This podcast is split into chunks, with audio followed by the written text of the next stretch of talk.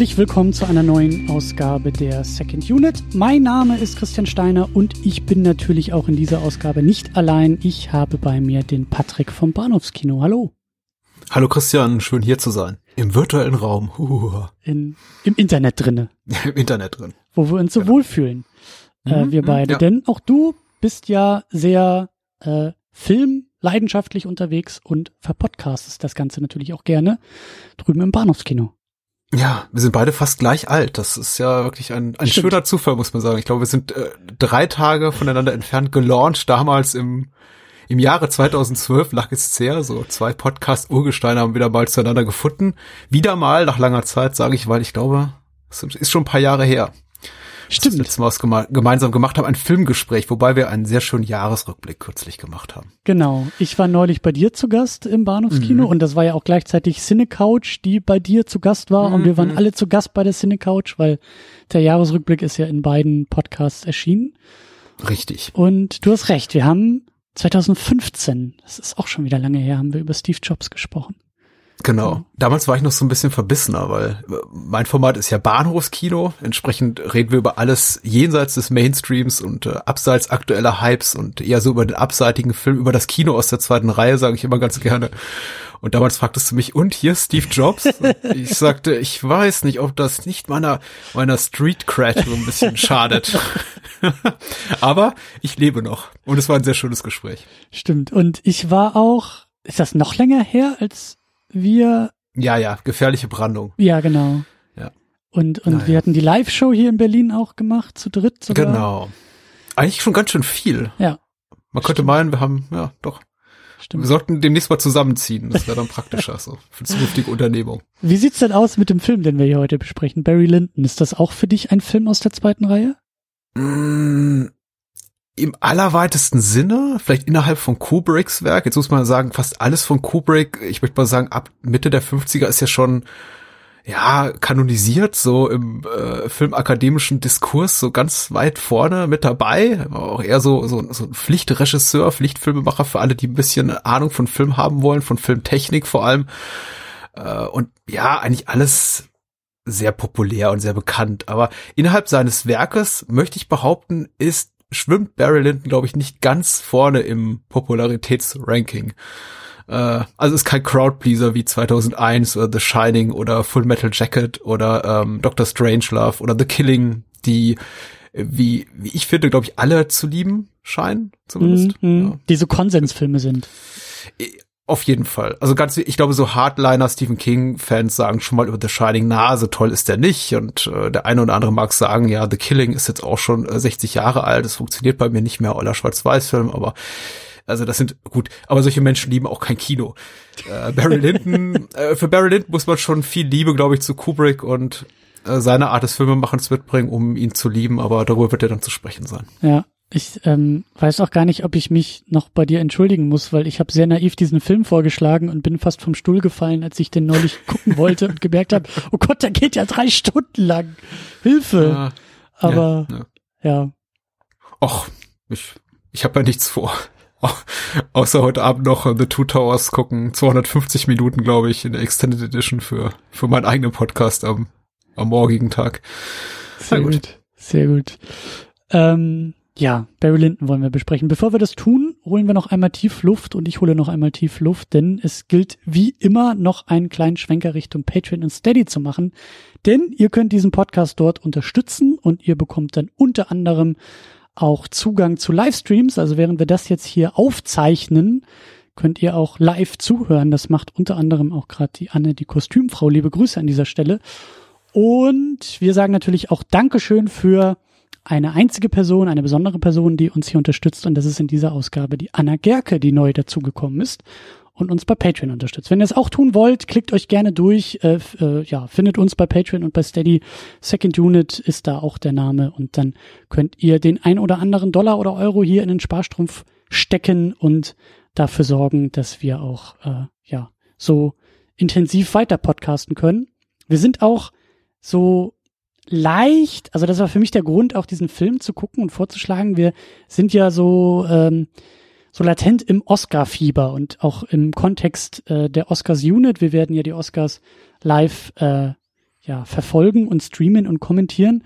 Und Barry Lyndon ist da irgendwie immer wieder aufgetaucht, weil The Favorite ja ein großer Oscar-Favorit tatsächlich ist mit zehn Nominierungen. Und ähm, deshalb hatte ich dann mal Lust, diesen Film auch zu gucken, von dem ich eigentlich vorher gar nicht so viel gehört hatte. Ähm, wie ist es bei dir, Patrick? Sind die Oscars für dich überhaupt ein Thema? Nö, ne?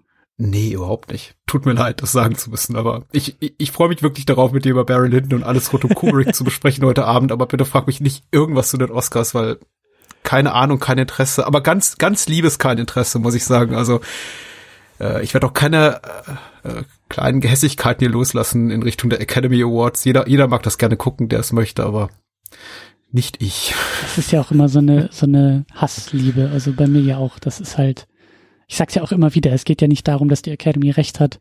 Es geht darum, dass man sich daran reiben kann an den mhm. Entscheidungen und äh, den Ich habe auch The Favorite leider nicht gesehen. Ich habe ein marginales Interesse, wobei ich eben sagen muss, alles, was Jorgos Lanthimos bisher gemacht hat, war nicht so wirklich mein Ding. Mhm. Äh, Dogtooth mochte ich ganz gerne, aber alles danach, The Lobster und ähm, wie hieß der neueste Film? Killing ja. of the Sacred Deer. Ja, Killing of the Sacred Deer. Ähm, not my cup of tea. Deswegen, ich möchte trotzdem meinen, The Favorite ist, ist, ist lohnenswert. Ich gucke mir auch irgendwann an. Kann ich unterschreiben, das ist keine, keine allzu steile These, aber äh, ja, ich bin auch nicht der große Lantimos-Fan, aber naja. Auf jeden Fall, äh, Kostümfilm. Kostümfilme sind wieder äh, im Gespräch durch The Favorite und jetzt auch irgendwie noch hier dieser äh, äh, Mary, Queen of Scots die mhm. äh, ranken sich ja auch um die eine oder andere Trophäe und da dachte ich mir, ich habe großes Interesse entwickelt mittlerweile an Kostümfilmen und äh, war umso erstaunter, dass Kubrick auch einen gemacht hat und eben mit Barry Lyndon so ein ja drei Stunden Werk. Ich weiß nicht, ob man das auch schon als Epos bezeichnen kann, aber er nimmt sich Zeit und er zeigt auch gerne große Bilder. Äh, wie war es denn für dich? Also wie wie du hast gesagt, du, du kanntest den Film schon, aber kannst du dich noch an die Erstsichtung erinnern? Wie bist du an diese Wiederholungssichtung jetzt rangegangen? Was war so dein, dein, was waren so deine Erfahrungswerte mit dem Film bisher? Also ich wäre nicht auf die Idee gekommen, ihn nochmal zu sehen, wenn du mich nicht drauf angesprochen hättest. Es war tatsächlich für mich so ein Kubrick-Film, den ich lange Zeit vor mir hergeschoben habe. Ich war relativ, also in, schon in jungen Jahren Fan, zumindest Fan dessen, was man eben so sehen konnte. Also Fan von Kubrick äh, im Allgemeinen. Fan von Kubrick, ja, das was, also er war einer der ersten Filmemacher, die ich wirklich als solchen wahrnahm, wo ich den, den, den Kopf hinter dem Film sah. Das ist ja auch nicht immer selbstverständlich. Man kann dann oft blickt zurück und stellt fest, ach, ich, ich mochte schon immer mhm. Regisseurin oder Regisseur X, aber man hat den oder die nie bewusst wahrgenommen über all die Jahre. Aber Kubrick steht eben immer über seinen Film. Er ist da wirklich jemand, der, der einfach früh als Regisseur eine Marke war. Das war Stanley Kubricks 2001. Das war Stanley Kubricks auch The Shining. Das haben die mir ja viele übel genommen, dass es eben nicht Stephen Kings The Shining war, sondern Stanley Kubricks The Shining. Und äh, Barry Lyndon, also ich habe seine Filme immer geliebt, insbesondere Full Metal Jacket und The Shining, weil die am öftesten im Fernsehen liefen, liefen glaube ich, so Ende der 80er, Anfang der 90er. Und Barry Lyndon habe ich am längsten vor mir hergeschoben, einfach weil mich das Sujet und das äh, Subgenre eben dieses Kostümfilms, Historienfilms, ähm, Period Piece sagt man im Englischen. Das finde ich eigentlich immer so, ist so der schönste Begriff für diese Art von Film. Mhm. Ich nicht so darauf stand im naiv jugendlichen Alter von, was weiß ich, irgendwas zwischen 14 und 18. Mm, ja, also, also Coolness-Punkte kriegst du mit dem Film nicht auf dem Schulhof, da steht schon mal fest. Nee, wahrscheinlich nicht, genau. Nicht so, nicht so wie mit, ich habe gestern wieder mal Full Metal Jacket gesehen. Ach, war genau, der hart. Ja. Äh, Barry Lyndon habe ich dann gesehen, ich, ich glaube, da war ich auch schon in volljährigem Alter, äh, wahrscheinlich auf der DVD-Box, äh, auch glaube ich erst nach Kubricks Tod 99. Ähm, ja, und das war meine erste Seherfahrung, die war, die war eine gute. Also ich war äh, durchaus, durchaus positiv überrascht. Ich habe ihn einmal noch danach gesehen. Äh, weiß nicht mehr in welchem Kontext, kann im Filmstudium gewesen sein, kann auch nicht, äh, langes her. Und jetzt mindestens seit 15 Jahren nicht mehr. Und ich war ehrlich gesagt äh, authentisch darauf gespannt, wie gut er mir gefällt, weil ich äh, hatte kein klares Bild mehr von dem Film im Kopf. Hm. Ja, bei mir also, war es halt komplett. Die Schönheit der Bilder war mir doch so präsent, aber ja das ist auch das, was, was bei mir jetzt am meisten hängen geblieben ist. Also ich habe den Film halt vorher, wie gesagt, überhaupt nicht gesehen und auch irgendwie gar nicht so sehr gekannt und wahrgenommen, weil äh, das, was du gesagt hast, so diese erste Reihe Kubrick, die habe ich dann eher auf dem Schirm. Da habe ich auch noch nicht mal alles gesehen. The Shining habe ich noch, hab ich noch nicht gesehen.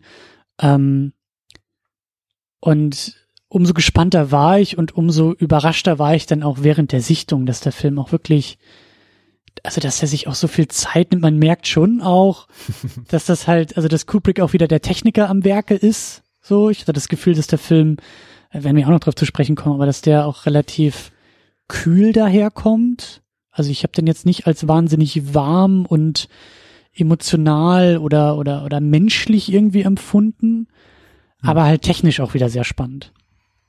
Und äh, ja, ja, da werden wir auch noch ein bisschen, ein bisschen äh, tiefer, tiefer, glaube ich, reingehen müssen. Äh, bist du noch in der Lage, den Plot, den Inhalt noch mal kurz zusammenzufassen? Als Erinnerung uh. auch für mich. Uh, das ist, äh, das erwischt mich jetzt aber kalt. ja, es geht um einen äh, jungen Iren. Das ist jetzt wirklich äh, sehr, sehr spontan. Also bitte hier steinigt mich nicht gedanklich, weil ich sie nicht mal richtig zusammenkriege. Es geht um einen jungen Iren namens Redmond Barry, also der titelgebende Barry Lyndon. Barry Lyndon ist tatsächlich ein Name, den er später im Verlauf des Films annimmt, so ungefähr nach, nach 90 Minuten. Ich glaube, das ist schon mal so der erste äh, Stolperstein für viele. Äh, ein junger Ire, der ähm, ja äh, in ist das schon, oh, wann spielt denn der Film? Im, im 18. Jahrhundert, äh, ich glaube kurz vor Beginn des Siebenjährigen Krieges. Hm, und zwischen, eben ein. Was ist der Siebenjährige Krieg? England, Frankreich, glaube ich. Ja, äh, richtig. Also da bin ich auch ehrlich gesagt nicht ganz firm. Möchte wieder, möchte jetzt auch nicht was der Film, was was der Film aber glaube ich auch gar nicht so sehr, oder? Verortet er uns irgendwie so stark? Ich habe das auch gar nicht mehr so auf dem Schirm. Äh, naja, doch, wir haben schon immer diese Texttafeln, die dann sagen, äh, hier und da sind wir und der Erzähler sagt, dann kommentiert das auch schon, zum mhm. Beispiel, äh, dass eben äh, äh, Barry an einem bestimmt in der bestimmten Punkt in der Armee von äh, King George landet und äh, zu Ende des Films regiert dann eben King George der Dritte bereits. Also der, der Film spielt über einen relativ langen Zeitraum und äh, so viel man auch hier dem äh, Hauptdarsteller äh, Ryan O'Neill anhaften kann in Sachen angeblich schlechter Performance, darüber wird ja auch zu sprechen sein. Also sie machen zumindest Make-up-seitig schon sehr deutlich klar, dass eben Zeit ins Land zieht, dass der Film über einen relativ langen äh, Zeitraum spielt. So, äh, er mhm. beginnt, glaube ich, mit ihm als relativ jungen Mann, wobei ich nicht weiß, ob sein Alter jemals genannt wird. Wir erfahren so ein bisschen was über seine Hintergründe. Mm, er, er wächst bei der alleinerziehenden Mutter auf. Sein Vater wird schon mit, äh, als Barry noch im Kindesalter ist, bei einem, bei einem Pistolenduell getötet. Ja, und dann zieht er eigentlich durch die Lande und äh, zusammenfassend, also oh, die 180 Minuten Handlung kann man wirklich sehr verkürzt umschreiben mit, er ist ein äh, Taugenichts und, äh, naja, nicht mal so unbedingt ein Betrüger, aber er ist ein, er ist ein Opportunist, Opportunist, der sich, äh, ja, von einer Situation in die nächste reinschlängelt, äh, aus der er den größtmöglichen persönlichen Profit schlagen kann.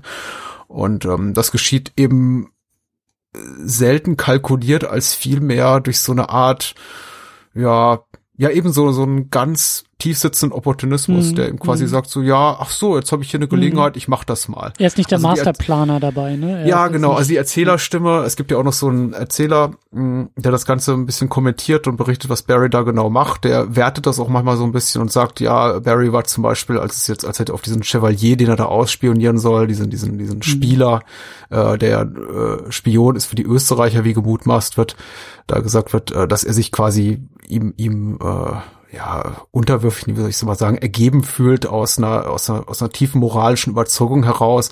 Aber das sind eben so die Ausnahmefälle. Meistens ist, ist es so, dass er sich einfach das nimmt, was er kriegen kann, weil er selber nicht wahnsinnig viel kann und eben auch viel einfach durch seinen Charme und durch sein gutes Aussehen und durch seine seine Art, die er so an sich hat, dieses etwas aristokratische, die Möglichkeit hat, eben in der Gesellschaft nicht voranzukommen. Und ähm, so, soll ich bis zum Ende erzählen oder war's das? Reicht das erstmal? Äh, naja, so, also Spoiler also der Film steckt im Grunde, Fall, ja. Der Film steckt ja im Grunde einen ganzen Bogen. Das ist auch das, was man im Film oft ankreidet äh, in Sachen Dramaturgie und äh, Barry, also Redmond Barry beziehungsweise Barry Lyndon, wie er dann später heißt, durch Heirat dieser der der, der Contessa Lyndon, der ihren Mann dann glücklicherweise schnell verstirbt und wo dann äh, Barry, also Redmond Barry eben schnell seine Chance ergreift. Er kommt eben am Ende, landet er ungefähr dort, wo er angefangen hat, nämlich quasi einfach auch als, als, als mittelloser Ire zurück in seine Heimat und ja, mit gar nichts in der Hand. Und alle um ihn herum sind weg und all, all das Vermögen, was er sich da angeheiratet hat, ist auch perdu. Und äh, sein, sein guter Ruf, den er auch nie wirklich hatte, oh, sowieso. Ja, und eigentlich ist nichts passiert, könnte man sagen. Nach drei Stunden. Ja. Aber das, was passiert, ist halt sehr, sehr schön. Also zumindest ästhetisch. Ja ja, der Aufstieg und Fall, wenn man so will, von, von äh, Barry Lyndon. So. der gesellschaftliche Ja. Aufstieg und Fall Ja. trifft es eigentlich ganz gut, genau. Äh, ja, wie schon erwähnt, ne, Stanley Kubrick hat Regie geführt, hat auch einen Roman, äh, also das Drehbuch, also hat das Drehbuch geschrieben, aber basierend auf einem Roman. Ähm, über Kubrick wollen wir am Ende auch noch mal ein bisschen intensiver sprechen. Dann hast du ja auch schon erwähnt, Ryan O'Neill als Barry Lyndon, der äh, nicht so gut wegkam bei den Kritiken, oder? Nee. Also ich fand ihn auch ein bisschen dröge so in seinem Spiel, in seiner Rolle, in seiner Art, aber ich, ich bin auch kein großer, wie gesagt, ich bin jetzt nicht der größte Kubrick-Experte, aber ich habe auch so den Eindruck, dass Kubrick jetzt auch nicht ist er so Ja, ist sehr ja- der, der, der Schauspieler-Director? Ist er so der, seine Filme sind ja auch nicht unbedingt die wärmsten Filme und emotionalsten, menschlichsten Geschichten, oder? Oh, wollen wir da schon gleich einsteigen, weil das ist ja wieder wirklich so ein, also so, so für mich so ein rotes Tuch in der Diskussion von Kubrick, immer dieses, äh, diese Annahme, er sei ein kalter oder sehr kalkulierter Regisseur und kein Schauspielerregisseur. Also ich glaube auch nicht, dass er Schauspieler liebt, das stimmt schon. Also Okay, ander, andersrum. Es gibt ganz viele Schauspielerfilme, die immer da, dafür Lob gepriesen werden, dafür, dass es echte, echte Schauspielerfilme sind. So, so und so gibt die Performance ihres Mhm. Lebens. Ach, dieser Film lädt und steht mit Julian Moore. Und äh, dann frage ich mich oft, ja, aber was hat er mir filmisch zu bieten? Oft stellt sich dann raus, gar nichts. ähm, es ist einfach eine wahnsinnig gute darstellerische Leistung, aber im Grunde, ob ich mir das jetzt so auf der Kinoleinwand angucke oder abends, äh, Sonntagabend im ZDF, ist jetzt nicht so der riesige Unterschied, was die reine Filmästhetik betrifft. Ja, und äh, Kubrick ist das eben nicht, das stimmt. Also er holt selten was aus, aus Schauspielerinnen und Schauspielern raus, was man anderswo nicht vielleicht schon besser gesehen hat. Aber er ist auch kein, kein inkompetenter Hack. Also Hm. er, er, er macht seine Sache schon gut. Da- Das sieht man ja auch an wirklich herausragenden Leistungen von Menschen wie Jack Nicholson oder Peter Sellers, die würde ich sagen, beide mit Karriere Bestleistung oder zumindest Topleistung ihrer Karriere gegeben haben in Stanley Kubrick Filmen ähm, Vincent, Vincent D'Onofrio und Full Metal Jacket. Also das sind schon so ikonische äh, Dar äh, Schauspielerleistungen. Also wer, wer an Full Metal Jacket denkt, der, der, der denkt an, an Sergeant Paula, wie er sich die, die, die, die, die, Flinte in, den- in den äh, Kopf steckt äh, und, und, und wegpustet. Und das sind schon, also das sind schon großartige Darbietungen. Also er hat ja schon was geleistet. Mit Ryan O'Neill hier als äh, Redmond Barry oder Barry Lyndon, die Titelfigur, ist es eben schwierig, weil der hat eben ein betont zurückhaltendes Spiel. Aber ich glaube, das ist weder der Inkompetenz Kubricks noch der von Ryan O'Neill geschuldet, sondern einfach, dass Kubrick diese Idee hatte, dass er eben wirklich dieser, naja, fast grenzwertig äh, autistische, diese autistische Hauptfigur ist. Also autistisch nicht im Sinne von krank. Ich möchte jetzt hier kein äh, Shaming irgendwelcher Art und Art und Weise betreiben, aber er ist eben sehr, sehr kalt und zumindest oberflächlich emotionslos. Und gegen Ende bricht zum Beispiel durch seine, also die Fassade beginnt zu bröckeln und wir sehen so ein bisschen mehr Emotion. Aber eben über weite Strecken des Films nicht. Aber das ist eben ja kalkuliert in diesem Fall. Und die Frage ist eben, wie gut es funktioniert am Ende für die Zuschauer. Ich meine, hat es für dich funktioniert? Oder hast du davor hast gedacht, oh, Also ist das schrecklich? Das habe ich nicht gedacht. Ich habe mich jetzt auch nicht wahnsinnig in, den- in den Hauptdarsteller und die Hauptfigur verliebt. Ähm, ich glaube, wir sind uns da ähnlich, dass wir, also ich, ich habe auch die, die, die größten ähm, Werte des Films eher in, in Inszenierung gesehen, also diese Massenszenen und, und die Kostüme und auch die Kamera und da ist ganz, ganz Mhm. viel äh, mir aufgefallen. Aber ich muss auch ganz ehrlich sagen, es ist auch ein bisschen, ähm, ist halt auch ein schwieriger Film, weil der mich auch echt erschlagen hat. So in der ersten Sichtung drei Stunden und auch dieses langsame Erzähltempo und ich musste echt, also es hat ein bisschen gedauert, bis ich mich überhaupt erstmal eichen konnte auf diesen Film, bis ich überhaupt erstmal so klar gekommen bin mit dem, was ich da gerade sehe und was ich auch, also was, was Kubrick auch von mir will.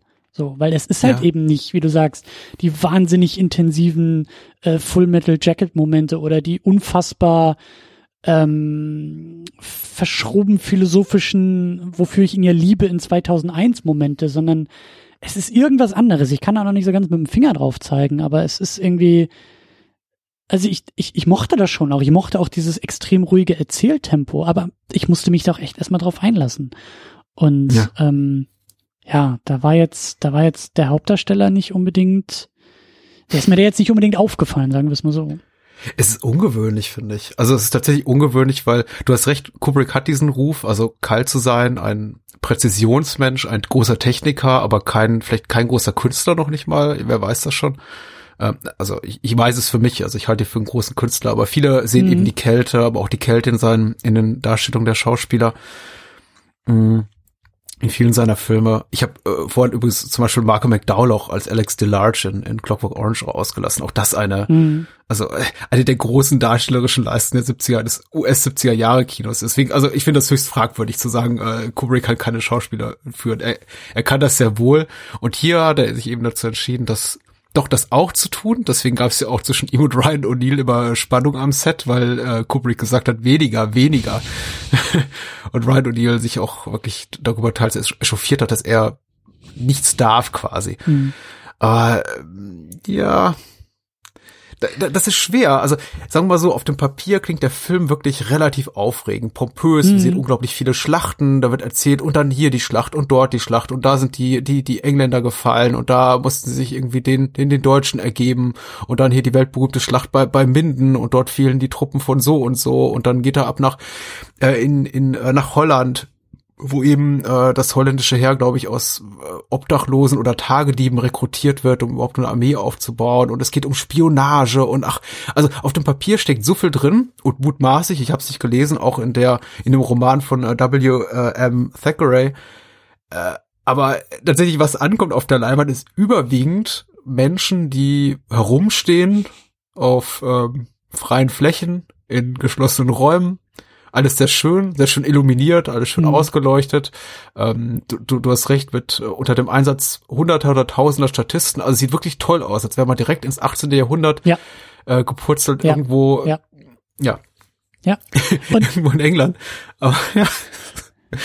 Es ist trotzdem, also äh, eine Sache, da muss ich dir recht geben. Der Film, dem Film wird immer der Vorwurf gemacht, er sei langsam, es passiere nicht viel. Das stimmt. Ich gehe oft in die Defensive und sage, ach Moment, da passiert eigentlich eine ganze Menge.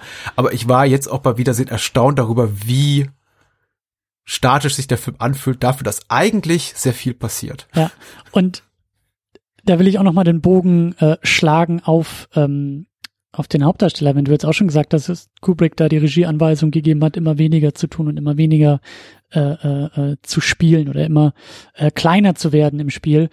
Ähm, das ist halt auch so der Punkt. Also der Film, so irritierend wie er vielleicht ist in der Seherfahrung, so, so, so ungewöhnlich und so langsam wie er ist, aber ähm, es ist ja auch immer noch Kubrick am Werk und ich, ich also ich, also das scheint, ich unterstelle in all diesen Punkten ja Absicht. Einfach weil ich ja. da erstmal Kubrick vertraue und sag, also der, der junge Mann hat jetzt nicht zum ersten Mal irgendwie eine Kamera in die Hand genommen und sich irgendwie hingestellt und einen Film gemacht, sondern all das, was man da sieht in Barry Lyndon, das soll so. Das ist pure Absicht. Das ist genau der Film, genau. den Kubrick haben wollte, machen wollte. Und ähm, deshalb sitze ich halt irritierend vom Fernseher, schauen mir zu Hause an und hab Schwierigkeiten zu verstehen, warum er das vielleicht wollte, kann nur vermuten, aber also reibe mich halt an dieser Intention. Ich setze mich halt nicht hin und sag, was ist das denn für ein Scheiß und da hat Kubrick nichts Besseres auf die Reihe gekriegt. So, mhm. also so würde ich den Film halt niemals abtun.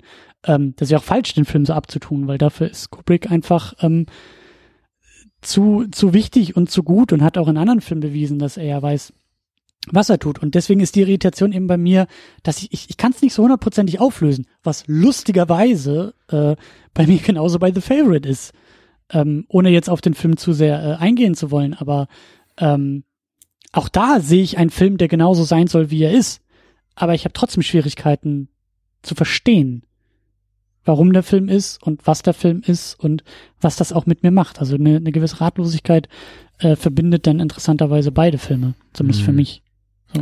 So. Also eine Möglichkeit, sich dem Film zu nähern, ist ja, das ist jetzt glaube ich nicht allgemeingültig, aber ich meine, ein paar Kritiker haben auch diesen, diesen Faden aufgenommen, sich über den, den Umweg seines gescheiterten äh, Napoleon-Films Barry Lyndon zu nähern, dass im Grunde äh, Stanley Kubrick mit geringeren Mitteln quasi nochmal an so einer Art, ja, Napoleon-Film, den er eben ein paar Jahre zuvor machen wollte, der dann gescheitert ist, soll, weil Waterloo, der, der Dino De Laurentius-Film, der ein paar Jahre zuvor rauskam, eben so, so gefloppt ist und die Produzenten dann gesagt haben, nee, die geben wir keine x Millionen Dollar für, für noch einen Napoleon-Film. Äh, dass er eben hiermit nochmal versucht hat und deswegen auch diese, diese, diese Ernsthaftigkeit hier reinbringt und diese Grandiosität, diese Grandezza, die auch äh, seiner Titelfigur hier inne zu liegen scheint, obwohl sie es eigentlich auf dem Papier gar nicht hergibt, weil ja, er ist eigentlich ein Taugenichts. Er ist, Im Grunde kann er nicht viel und hm. schummelt sich so durchs Leben, aber er wirkt dabei eben unglaublich immer autoritär und äh, in Kontrolle der, der, der Situation. Er ist eigentlich immer am längeren Hebel und sei es nur manchmal einfach aufgrund seiner Dummdreistigkeit oder Naivität. Er verhilft den, er, er, er rettet den richtigen Leuten das Leben. Er schlägt sich im richtigen Moment auf die, auf die Seite des Gegners. Er hintergeht äh, in den richtigen Momenten die Leute, die es eigentlich gut oder manchmal eben auch schlecht mit ihm meinen. Er verliebt sich genau zum richtigen Zeitpunkt in, in die Frau, die am Ende so sein, sein Inuit Reichtum versorgen will, nämlich genau in dem Moment ungefähr als äh, naja, gut, man könnte sagen, er ist indirekt für dessen Tod verantwortlich. Ihr Ehemann hat das Zeitliche segnet, aber der, gut, der hatte eh schon die Gicht, glaube ich, und ähm, mhm. schwerere körperliche Schäden.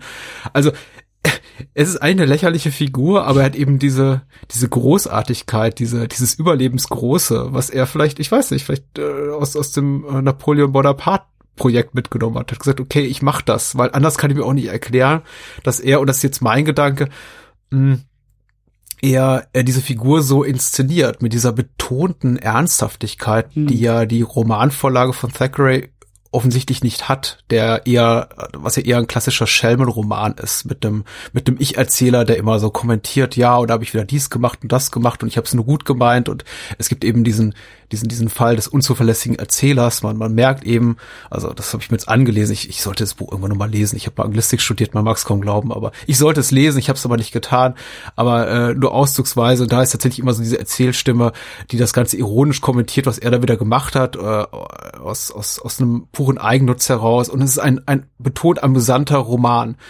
Und das ist betont amüsant ist Kubricks Film überhaupt nicht. Mhm. Er ist bierernst mhm. und wenn, wenn da so mal ein, ein Funkenhumor durchbricht, ist er eigentlich nur in den Momenten, in denen sich eben diese sehr, ähm, sehr autoritäre, sehr entrückte Erzählerstimme äh, kommentiert äußert über das, was, was Barry da gerade tut und sich das so ein bisschen mit den fast schon absurd über über stilisierten Bildern so auf der Leinwand bricht, wenn er zum Beispiel da, da, einfach steht wortlos vor diesem diesem Chevalier, den er eben ausspionieren soll, und sich dann am Ende dazu entscheidet, sich auf seine Seite äh, zu schlagen. Äh, Patrick McGee spielt den ganz toll, tolles Make-up, tolle Perücke, muss ich sagen. ähm, äh, und dann die Erzählstimme so sagt, ähm, äh, während äh, Ryan O'Dealer steht und keinerlei emotionale Regung zeigt, er sagt die Erzählerstimme so, was ich paraphrasiere, also eine, eine, eine unglaubliche Gefühlswelle durch, durchzuckte ihn und er wusste, er musste einfach dem Chevalier zu dienen zu sein, denn dieser Mann, so wie er da vor ihm saß, äh, verkörperte für, für Redmond Barry äh, alles, wovon er sich, alles, was er sich jeweils gewünscht hatte. Und was wir da sehen, ist eben zwei Männer in, einer davon in einer fast lächerlichen Verkleidung, die sich wortlos anstarren. Und das ist, äh, äh, da, darin liegt auch irgendwo ein Reiz. Deswegen, ich komme jetzt hier vom Hölzchen aus Stöckchen. Ah, äh, ja. Ich mag, ich mag, ich mag diese These, die du, die du da gerade aufstellst, weil ähm, du hast es so schön äh, ausgedrückt, wenn du sagst, äh, der, der, der Barry ist halt ein Taugenichts und, und ein Opportunist und ähm, das wird mir jetzt auch so klar, ähm, wo du das so, so ausformulierst, weil die Inszenierung, die ist ja, da sind wir uns auch einig, die ist, die ist sehr, die ist sehr groß, die ist sehr opulent. Äh, wir haben drei Stunden Film, wir haben diese Kostüme, wir haben ganz, ganz viele Sachen, über die wir noch sprechen werden. Aber im Kern ist auch die Geschichte relativ klein und auch die Figur Barry Lyndon, der ja nachher wird, ist ja auch eher eine Geschichte des Scheiterns und eine Figur des Scheiterns und da vielleicht mhm. irgendwie auch einen gewissen, einen gewissen Widerspruch.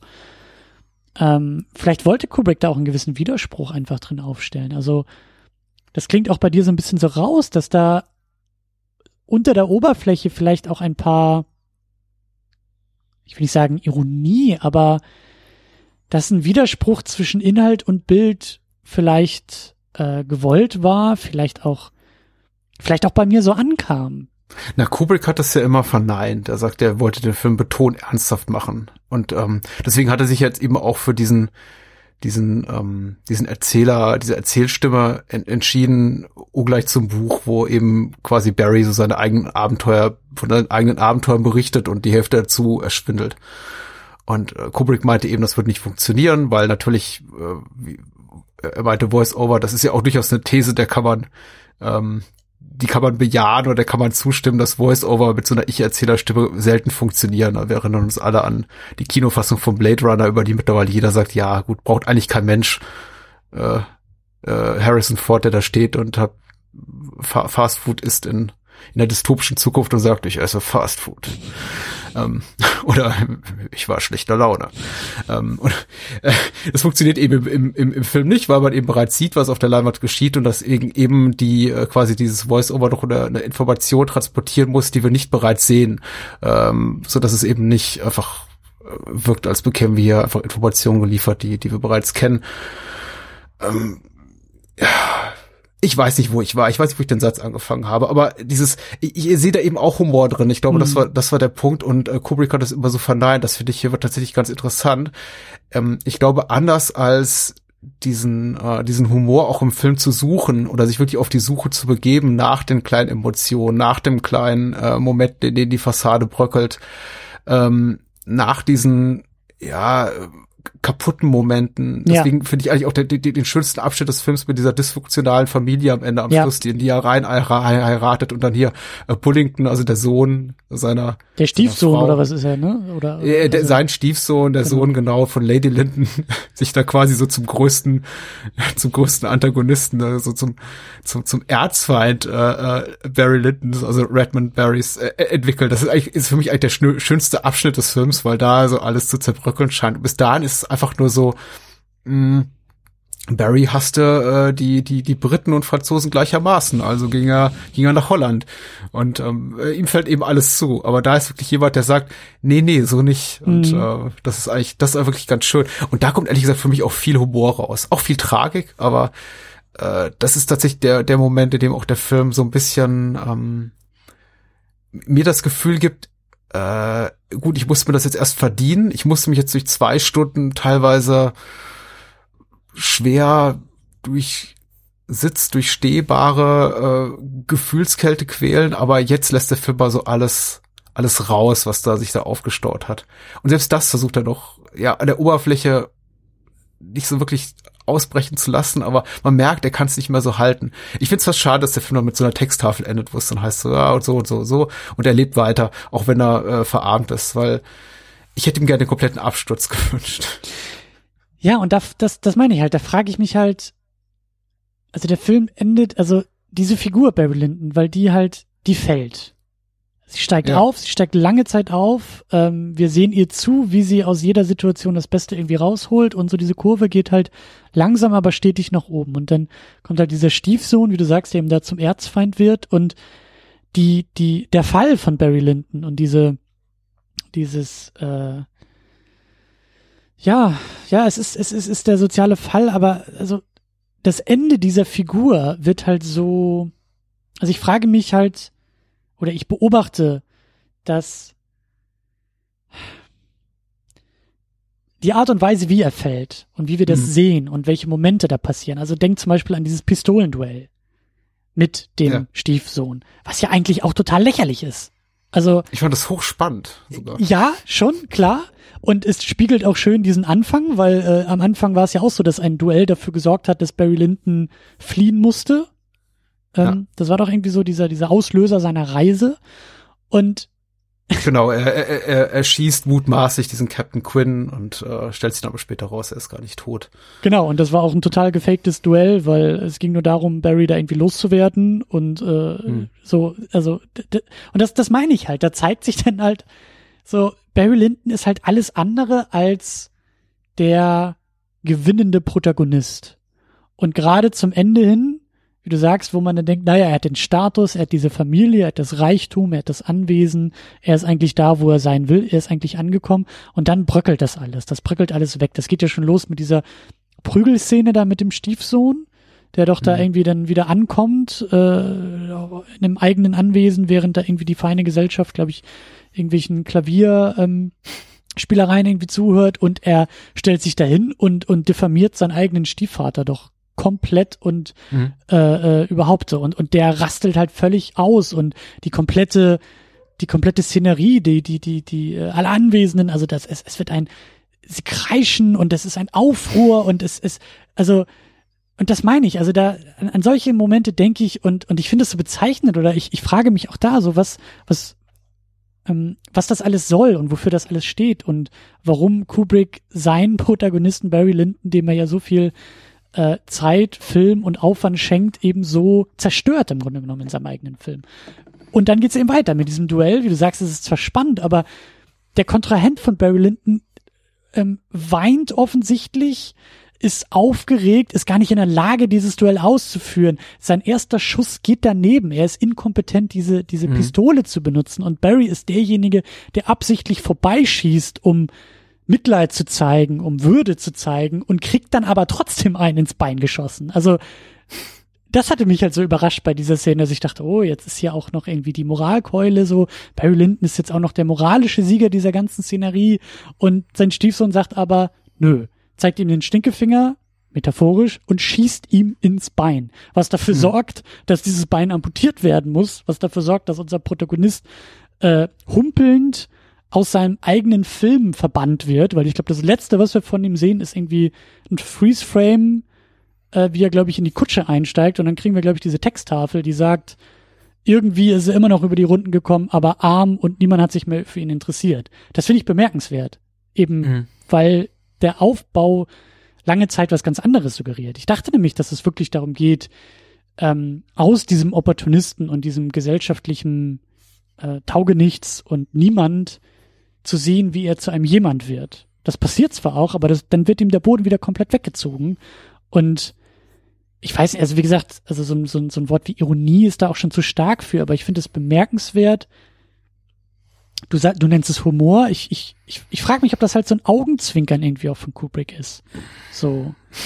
Weil das müsste ja alles nicht machen nicht, mit seiner also Figur. Vermutlich, vermutlich kein gewolltes. Also ich glaube, alles in dem Film ist intendiert und erscheint schon so, wie Kubrick das wollte. Ich glaube, die, die Wirkung aufs Publikum konnte er nicht wirklich ja. ahnen. Ich, ich tatsächlich, da ich es nicht live miterlebt habe und die auch die kritische Rezeption und die Rezeption des Publikums natürlich äh, an 1975 nicht miterlebt habe, kann ich da keine nicht aus äh, Erfahrung aus erster Hand berichten. Aber nach all dem, was ich weiß, ist eben der Film sowohl von Kritikerseite als auch von Publikumseite durchwachsen aufgenommen. In den USA war es äh, aufgenommen worden. In den USA war kein großer Erfolg, in Europa etwas besser und die Kritiker waren, naja, zwiegespalten. Man hat natürlich auch Kubrick mittlerweile etwas kritisch beobachtet. Also 2001 hat ihn schon so etabliert als den mhm. Filmemacher, den man beobachten muss. Also da war er auch schon älter, da hatte er quasi schon ein richtig großes, grandioses Övo schon, schon im Gepäck äh, Clockwork Orange, ja, auch großer Aufschrei, Skandalfilm noch ein nöcher und man war schon sehr darauf gespannt. Also sagen wir mal so, er war schon so, das ist jetzt albern, diese Vergleiche zu ziehen, aber schon so der Christopher Nolan seiner Zeit, möchte ich mal sagen. Nicht was die, ähm, einfach die Größenordnung seiner Filme betrifft, also kommerziell. Das waren keine kommerziellen Hits in dem Sinne. Mhm. Äh, wir befinden uns hier, glaube ich, ein Jahr vor der Weiße Hai. Äh, keiner rechnete damit, dass Barry Lyndon ähnliche Zahlen abräumt. Das war schon ein ein Kunstfilm, möchte, möchte ich behaupten. Aber natürlich schon einer, auf dem extrem viel Aufmerksamkeit lag und für, äh, bei dem es auch für Kubrick darum ging, sich hier zu beweisen, also zu beweisen, dass er das eben kann. Mhm. Und er hat sich ja immer auch wieder, immer wieder bemüht, etwas Neues zu beweisen. Er hat ja äh, kaum zweimal einen Film, einen Film im selben Genre oder Subgenre gedreht, weil er immer gesagt hat, ich, ich mach was Neues machen. Science Fiction habe ich schon, Komödie habe ich schon, jetzt Kostümfilm, dann Horror, dann Kriegsfilm.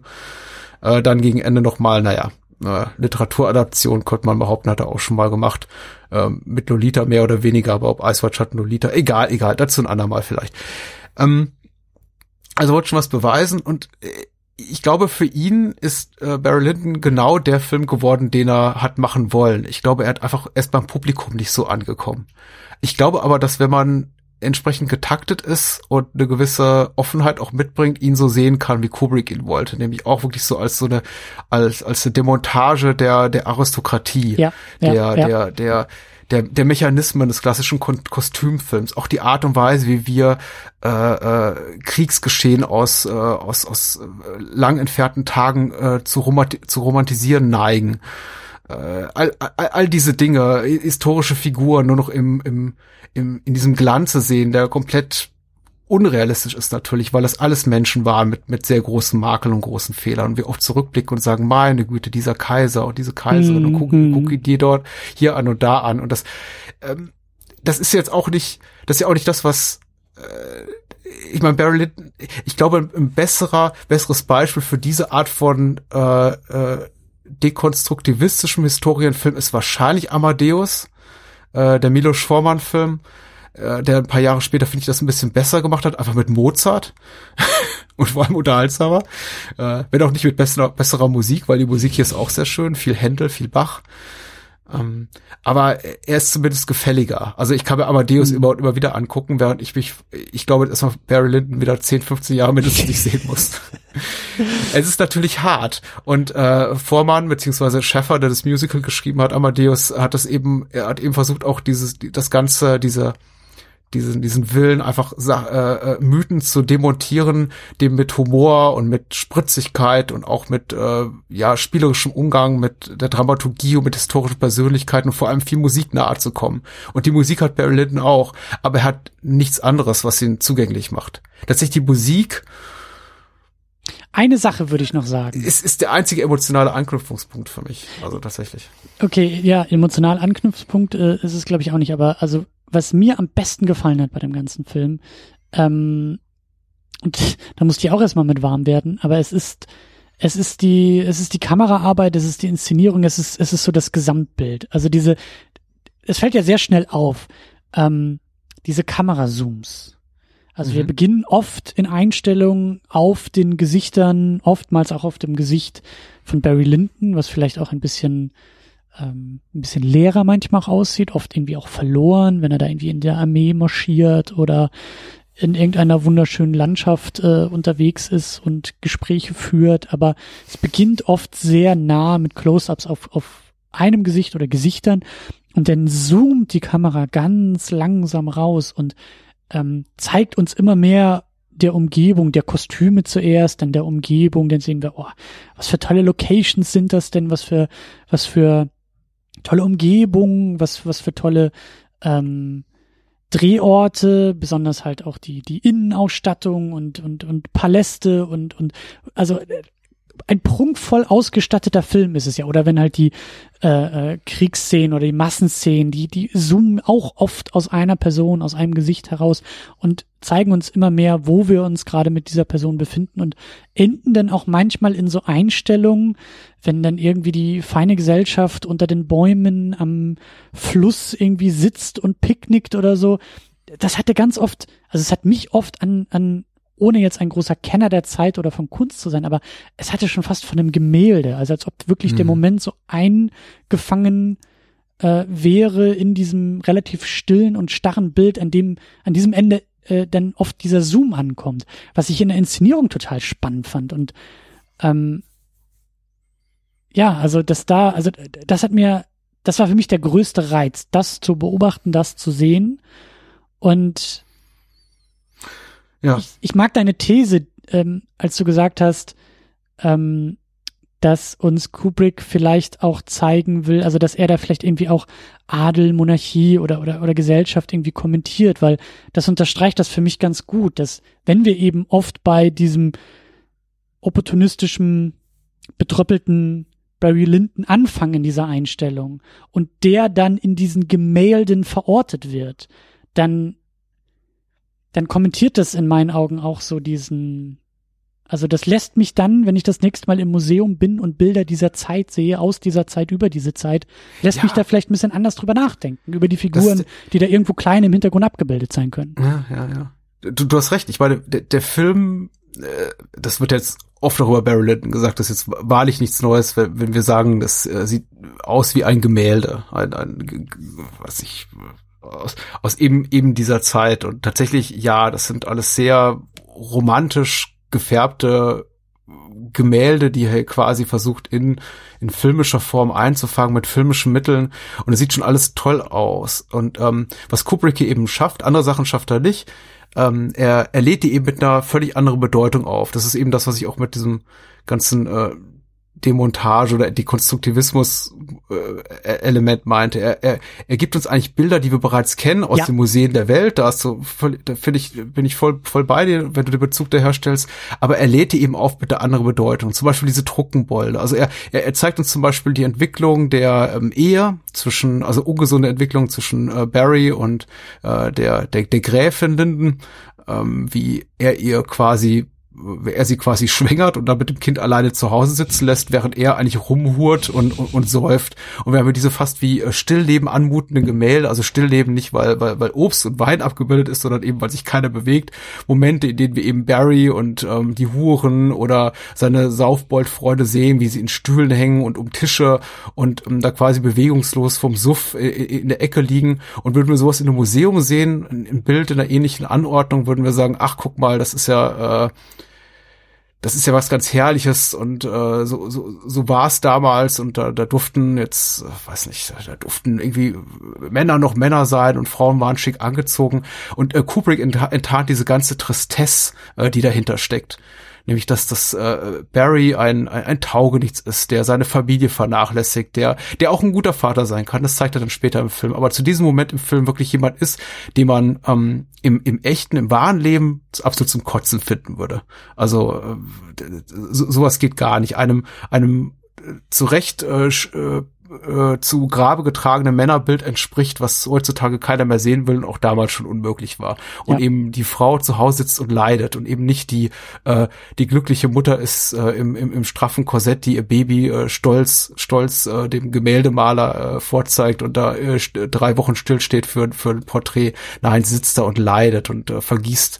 Naja, sie sie weint nicht, aber äh, wahrscheinlich im Inneren und ja. führt ein ganz ganz tristes Leben. Und das finde ich gelingt eben Kubrick gut. Das gelingt ihm wirklich äh, hervorragend, dass alles so seinen ganzen diese diese Bildwelt, die wir da vor uns haben oder diese Erinnerungen, die wir nicht die wir nicht haben, aber die uns äh, angetragen wurde über Romane, über andere Filme, über Gemälde, da so quasi zu entzaubern, entmystifizieren. Ja, ja. Das gelingt ihm ganz wunderbar. Wo es eben wo der Film eben für mich komplett scheidet, ist halt die ganze Dramaturgie. Das muss ich auch ganz ehrlich sagen. Das ist äh, auch auch die Tonalität ist ist ist schwierig, weil er hat lustige Momente, aber er ist nicht Humor, äh, er ist nicht humorvoll in dem Sinn, dass man wirklich sagen kann, es ist, er hat was Satirisches. Es ist öfter immer so, dass sowas durchblitzt. Zum Beispiel, wenn hier der, die, äh, die, äh, die Pausentexttafel quasi die, die Erzählerstimme so abwirkt, also quasi unterbricht und sagt so, Pause. Äh, und die, also die Erzählerstimme kommen in der Lage ist, diesen Satz zu beenden. Ähm, oder ähm, ja, ich glaube auch der Erzähler den Kommentar macht, während wir eben ein Bild sehen, während wir eben Barry sehen, der in einer Grunde von Huren sitzt, äh, leicht bekleidete Frau oder fast unbekleidete Frau und sie begrapscht und dann die Erzählerstimme sagt, äh, für seine Frau bevorzugte Barry ein eher äh, ruhiges und bescheidenes Leben und dann eben Schnitt zu der tristen, ja. tristen Gräfe, die da sitzt und äh, allein zu Hause mit den Kindern und das ungeliebte Stiefkind in der einen und äh, Barrys Sohn in der anderen Hand. ja, aber ja, das ist eben ein bisschen zu wenig davon. Ich finde, das sind die schönsten Momente, aber das ist, eh, glaube ich, auch die, die Momente, in denen Kubrick so ein bisschen seine, die, die von ihm gewünschte Tonalität aus den, aus den Händen gleitet. Ja, ja. Ich fand auch diesen Moment da in dem, in dem, ich weiß gar nicht, was es war, in diesem, in diesem Ratskeller oder so, aber auf jeden Fall hm. ähm, dieses Gespräch mit, äh, mit, ich glaube, das war doch auch Hardy Krüger an der Stelle, der, äh, dieser, dieser Captain, ich glaube, der. Ich glaub, den Potsdorf, ja. Genau, so einen deutschen Captain, glaube ich, und das ist halt auch so, Barry, der ja irgendwie wieder auf dem Weg war. Ich glaube, der hat doch irgendwie desertiert und hat sich irgendwie ein Pferd geschnappt und eine falsche mhm. Uniform angezogen und ist einfach abgehauen. Und der Potzdorf trifft ihn dann ja und das ähm, war auch ein schöner Moment, weil äh, über sehr eloquente Ausdrucksweise ähm, ein gewisses Misstrauen aufgebaut wurde. Also da hat sich, also das, das, das war eine gute, ein guter Moment, um Barry in Aktion zu sehen mit seinem Bullshit, den er gerne verbreitet, um zu gucken, wie weit er kommen kann. Und der Potzdorf mhm. ist ihm aber immer so ein Schritt voraus. Also die Art und Weise, wie er denn nach den Papieren fragt und wie er so sicher gehen will, dass er auch die Person vor sich hat, die eben Barry Lyndon meint zu sein, nämlich eine komplett andere Person. Und wie er dann in der Szene danach in diesem Ratskeller halt enttarnt wird. So im mhm. Gespräch. Und das hat der Erzähler, glaube ich, auch irgendwie so schön äh, so, so, so, so, so wundervoll rund irgendwie ausgedrückt, dass er irgendwie Barry auf die Schliche gekommen sei über irgendwie die beiden äh, wichtigsten äh, Dinge, äh, irgendwie, ich glaube, Komplimente und irgendwie noch was anderes. Also wunderbar, wie der Pottsdorf Barry da enttarnt. Ja. Und ähm, auch das meine ich wieder. Das, das sah aus wie so ein, wie so ein Gemälde, aber du kriegst den Kontext dieses Gemäldes und das ist eben alles andere als der Anschein, als das, als die Ästhetik des Bildes zuerst dir suggeriert. Nämlich mhm. diese ausgelassene und diese lockere Stimmung, in der ein äh, ruhiger, gesetzter Barry eigentlich wieder angekommen zu sein scheint, wieder durch, durchzukommen mit seiner Nummer und dann aber äh, eben scheitert. So. Mhm. Mhm. Ja.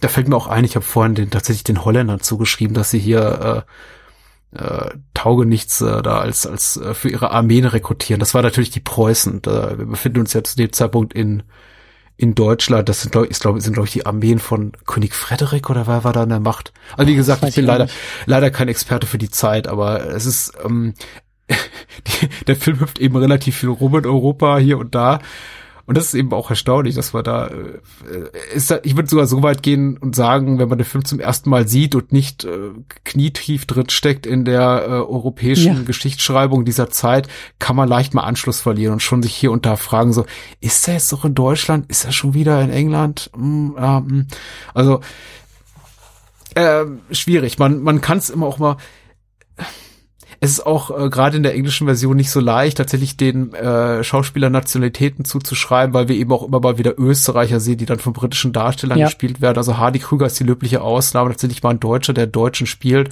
aber äh, Patrick McGee spielt zum Beispiel diesen mutmaßlich österreichischen Spion, den äh, Chevalier de Balibari. Äh, die Namen sind großartig, natürlich nicht auf Kubrick Smith gewachsen, muss man sagen. Das ist jetzt äh, Thackeray gewesen, aber Namen, also allein schon äh, de Balibari oder äh, toll finde ich auch Reverend Runt. Das ist so ein richtiger Name für einen Schurken. Das ist äh, und und auch der Schauspieler, den sie da gecastet haben, Murray Melvin heißt der. Äh, das ist ist wirklich super. Aber ja, man kann den Anschluss verlieren und ich habe mich auch schon hier und da gefragt, jetzt auch beim dritten Mal nach langer Zeit, wo sind wir eigentlich noch mhm. mal? Ah ja, mhm. genau. Mhm. Es ist eben auch auch ein Brei. Das macht es eben noch ähm, noch merkwürdiger, dass eben Barry diese sehr klaren Ansichten zu haben scheint über wer ist gut und wer ist böse und wem gelten seine Sympathien und wem nicht. Und äh, die Erzählerstimme sagt einmal stellvertretend für ihn ja, dass er quasi dieses ganze äh, militärische Gehabe ablehnt und äh, ein, ein, ein Neid verspürt auf die britischen Armeen und äh, die Franzosen sind ja noch schlimmer. Und trotzdem äh, springt er eigentlich mit jedem ins Bett, wenn, wenn wann immer sich die Chance bietet. Das ist, äh, schon ganz bemerkenswert.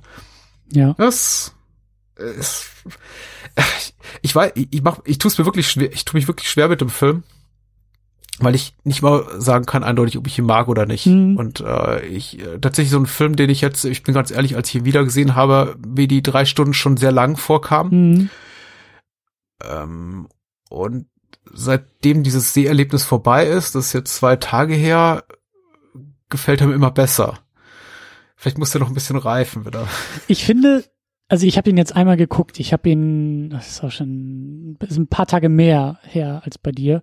Und ich meine, wir reden jetzt ja auch drüber und das ist, du kennst vielleicht auch aus, aus, aus deinem Podcast, dass oft auch Filme mit einem Gespräch noch wachsen und dann vielleicht irgendwie auch rückblickend irgendwie nochmal besser werden. Aber für mich geht das ein bisschen in die Richtung von ein Film, den ich auch spannender finde, je mehr ich drüber rede und je mehr ich drüber nachdenke und je länger die Sichtung her ist, den ich aber auf keinen Fall hier so schnell wieder gucken will. Einfach weil es dann doch ja ein sehr ein sehr träger, ein sehr sperriger Film ist und wie gesagt, ich glaube ja auch, dass das alles so sein soll, die ganze Sperrigkeit und die ganze Trägheit und auch die ganze Schwierigkeit, auch die, wie du sagst, dieses dieses ähm, gewisse Unverständnis, was ich auch bei der ganzen Sache hatte, weil ich auch nicht, ich, ich kenne mich mit der Zeit auch nicht äh, genug aus, ich kenne mich mit Europa zu der Zeit nicht genug aus und auch mit äh, Freund- und Feindbildern und wer gegen wen in welchem Krieg und äh, welche Nation auf welcher Seite gegen welche Seite und so. Und das, also da hilft der Film ja auch nicht großartig bei. So. Mhm. Ähm, und, und, äh, aber auch das, glaube ich, ist alles ganz, ganz bewusst so.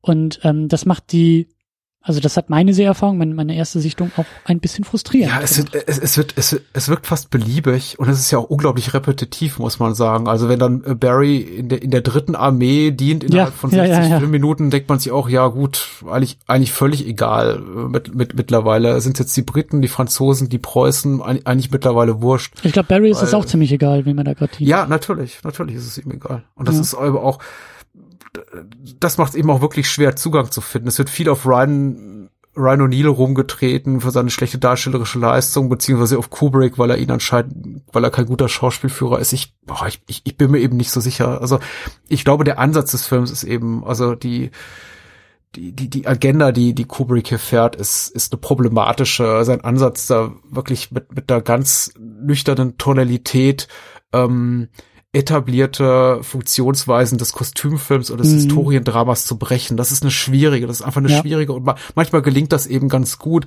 Ich äh, ich habe diesbezüglich kürzlich auch einen Film gesehen, der mir gut gefiel, aber ich bin auch ein großer Walt Whitman Film, das war Love and Friendship, das ist auch eine eher freie Jane Austen Adaption, wo ich der eben auch viel mit modernen äh, Mitteln arbeitete, auch teilweise fast anachronistisch war in der Art und Weise, wie, wie die Figuren miteinander sprechen. Also man nahm denen wirklich nicht ab, dass sich das irgendwo im 19. Jahrhundert abspielt, aber Mhm. ähm, und das fand ich, und, und ähnlich scheint The Favorite auch ge gepolt Mhm. zu sein, habe ich mir sagen lassen.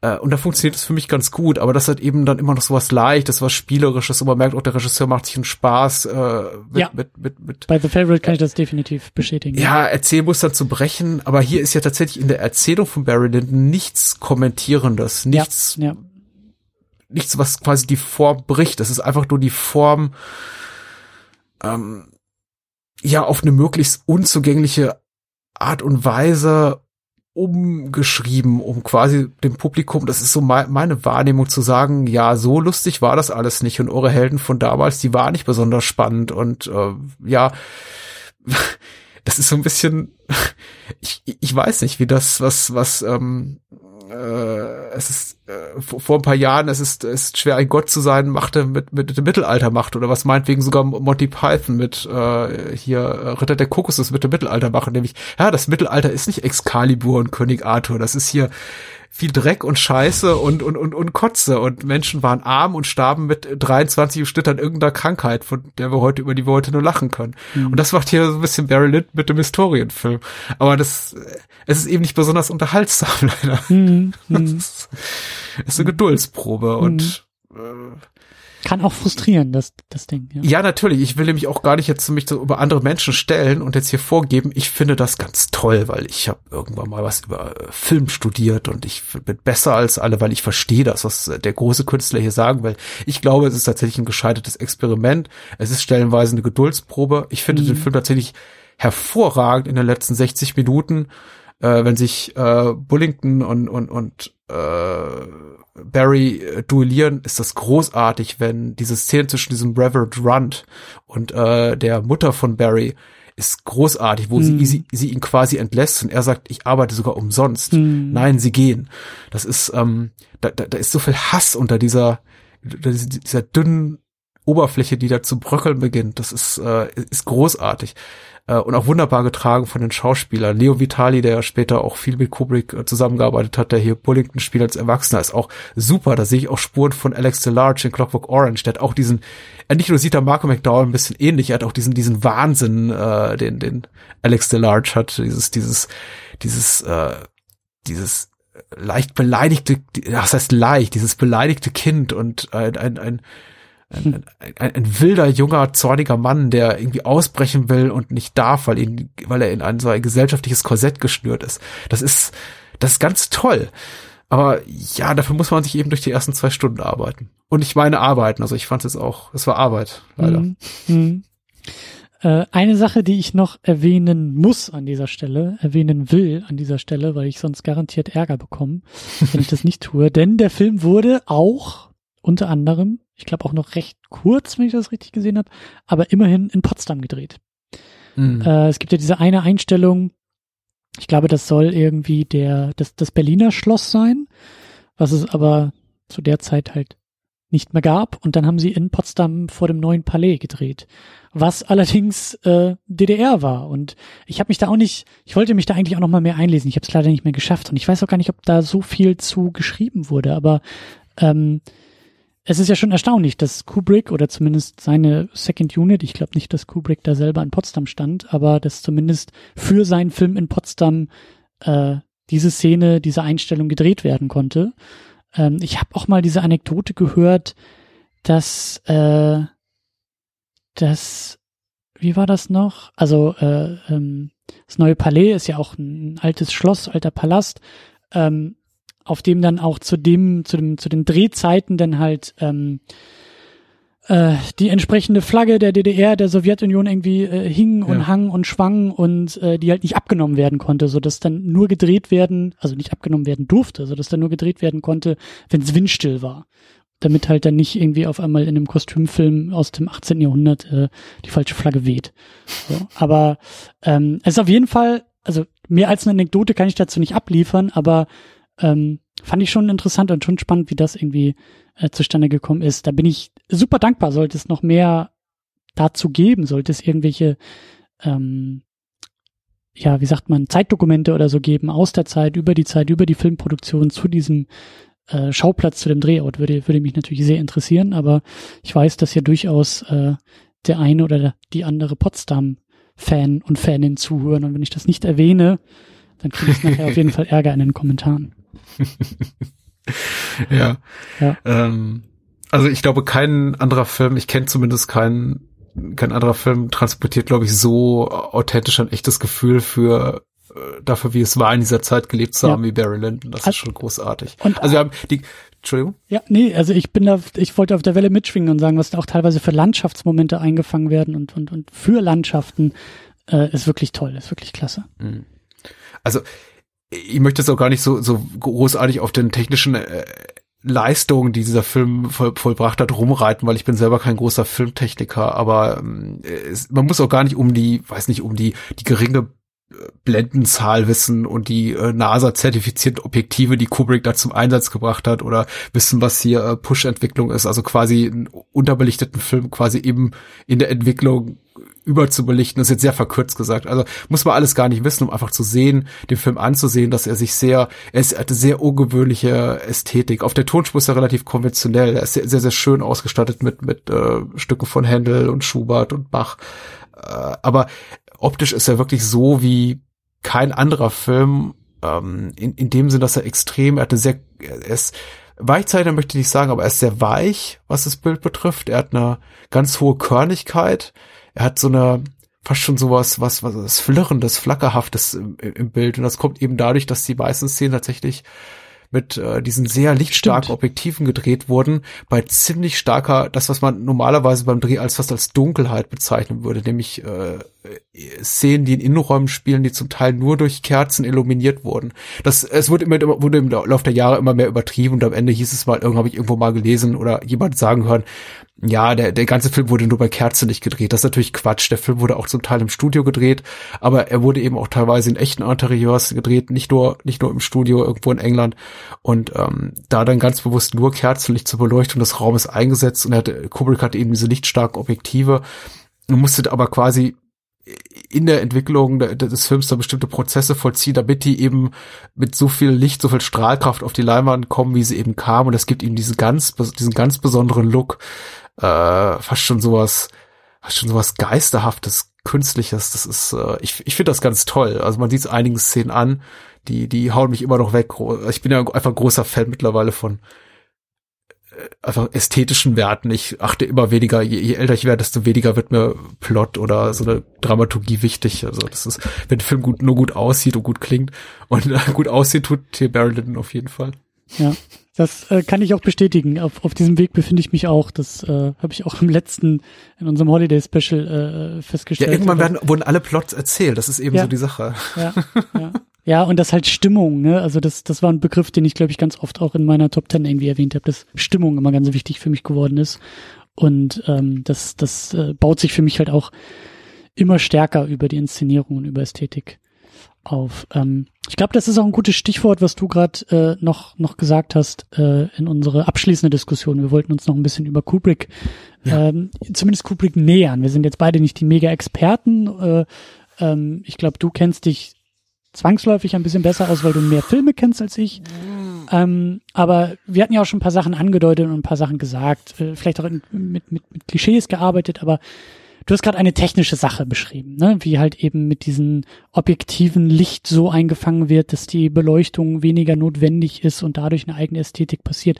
Da musste ich sofort wieder an dieses Klischee denken, an dieses, an dieses Statement, dass Kubrick halt der, der Techniker ist. Und mit diesem Klischee habe ich den Film auch geguckt und natürlich finde ich dann auch entsprechende Beweise dafür durch diese Kamerazooms und durch die ähm, und durch die Beleuchtung und die Kostüme und die Massenszenen, das sind ja alles eher so, so technische Aspekte. Aber ähm, wie würdest du denn Barry Lyndon vielleicht, vielleicht können wir uns so irgendwie Kubrick nähern, wie würdest du den, kannst du den irgendwie einordnen ins Werk? Kannst du den als Kubrick-Film irgendwie wahrnehmen? Wie, wie, wie machst du das? Mhm. Naja, äh, Barry Lyndon ist also für mich eindeutig ein Kubrick-Film, weil so wie äh, Barry Lyndon gedreht, das würde ihn kein anderer Regisseur angehen mit der, mit dieser, nein, nicht nur mit diesem Ehrgeiz, aber was Neues auszuprobieren, sondern eben auch mit dieser künstlerischen Freiheit, die er zum damaligen Zeitpunkt seiner Karriere genossen hat. Er war ja ich ziehe komische Referenzen erst zu Christopher Nolan, jetzt ziehe ich die Referenz zu Quentin Tarantino, aber Quentin Tarantino war ja auch für, für Miramax so, die ein paar Jahre lang die ganz die goldene Eier legt und man hat im Grunde gesagt, der kann alles machen. Wir, wir legen dem überhaupt keine, keine Bürden mehr auf. Also Kill Bill war, glaube ich, so sein erster Film nach dieser Phase, wo er sich dann alles erlauben konnte, wo dann mal das Studio gesagt hat, nee, okay, den stippeln wir jetzt in zwei Teile. Aber bis dahin konnte er sich eigentlich jeden, jeden Quatsch erlauben und das hat man, das hat seinen Film auch nicht unbedingt gut getan immer. Und Kubrick, ja, aber eben in einer ähnlichen Position mit Barry Lyndon. Und ähm, ich finde etwas herausragendes raus, daraus gemacht. Ich bin, ich bin ihm wirklich dankbar dafür. Ich würde übrigens mitnichten sagen, dass ich, ähm, also äh, schwierig. Ich bin kein Kubrick-Experte, das stimmt schon, aber ich bin ein großer, ich war ein sehr großer Kubrick-Fan sehr, sehr lange Zeit. Und das, glaube ich, war einfach Kubrick als Techniker. Das stimmt schon, Technik stand immer im Vordergrund, einfach ein, ein sehr einflussreicher Filmemacher ist, der lange, lange Zeit in jedem seiner Filme äh, neue Techniken eingebracht hat, die eben wirklich stilprägend oder ikonisch äh, waren für das, äh, für diese Kunstform des Films. Er hatte diesen, diesen diesen, diesen langen Long-Take in The Killing. Er hatte im Path of Glory, da dem Kirk Douglas-Film, der sehr, auch sehr emotional ist. Also wenn, wem da kein, kein Pipi am Ende in den Augen steht, dem weiß ich auch nicht mehr zu helfen. Deswegen, also so viel zum Thema Kubrick ist so ein unemotionaler Filmemacher. Ich verstehe, ich verstehe dieses Argument wirklich nicht. Gut, Spartacus war einfach ein Kraftakt und äh, Lolita finde ich eine nicht so wahnsinnig gelungene Literaturadaption. Aber Dr. Strange Stuff ist, ist hysterisch lustig, auch äh, filmtechnisch äh, grandios, du, du sprengt für mich ästhetisch alle Grenzen Grenzen über 2001 muss man nicht viel reden. A Clockwork Orange hatte diese diese Pop-Art-Ästhetik, wie sie glaube ich noch kein anderer Film bis zu diesem Zeitpunkt äh, irgendwie auf, auf, auf Celluloid gebannt hat. Auch diese diese, diese aggressive, dieses konfrontative, dieses, also in einem äh, Mainstream-Studiofilm zu sagen, wir reißen jetzt mal alles nieder, was bisher so gemacht wurde. Ich meine, es gab andere Filmemacher, ein, zwei Jahre später, Peckinpah mit Straw Dogs und zuvor mit Wild Bunch, die gesagt haben, okay, wir, wir pushen mal dieses Medium, einfach sowas, das Thema, äh, was, was, was, was äh, ist erlaubt zu zeigen auf Film, so bis an die Grenzen. Aber Clockwork Orange hat es eben auch nochmal gemacht in einer Kunstfertigkeit, die bis da nicht, dato nicht da gewesen ist. Und ich möchte jetzt kurz innehalten und sagen, das will nicht heißen, das soll nicht heißen, dass ich all diese Filme ganz, ganz berauschend toll finde immer noch. Aber ich finde, man muss ihnen einfach Tribut zollen oder die Ehre erweisen, in dem Sinn, dass man sagt, da hat ein Filmemacher wirklich was versucht und äh, Kubrick war eben lange Zeit mhm. bis zum Ende seiner Karriere in der Lage, Dinge zu machen, die kein anderer konnte. Und diese Tatsache fand ich immer großartig. Das, das lässt sich jetzt bis zum Ende fortsetzen. Barry Lyndon haben wir gerade ausführlich darüber gesprochen. The Shining ist äh, setzte Maßstäbe in, seinem, in seinem Steadicam-Einsatz.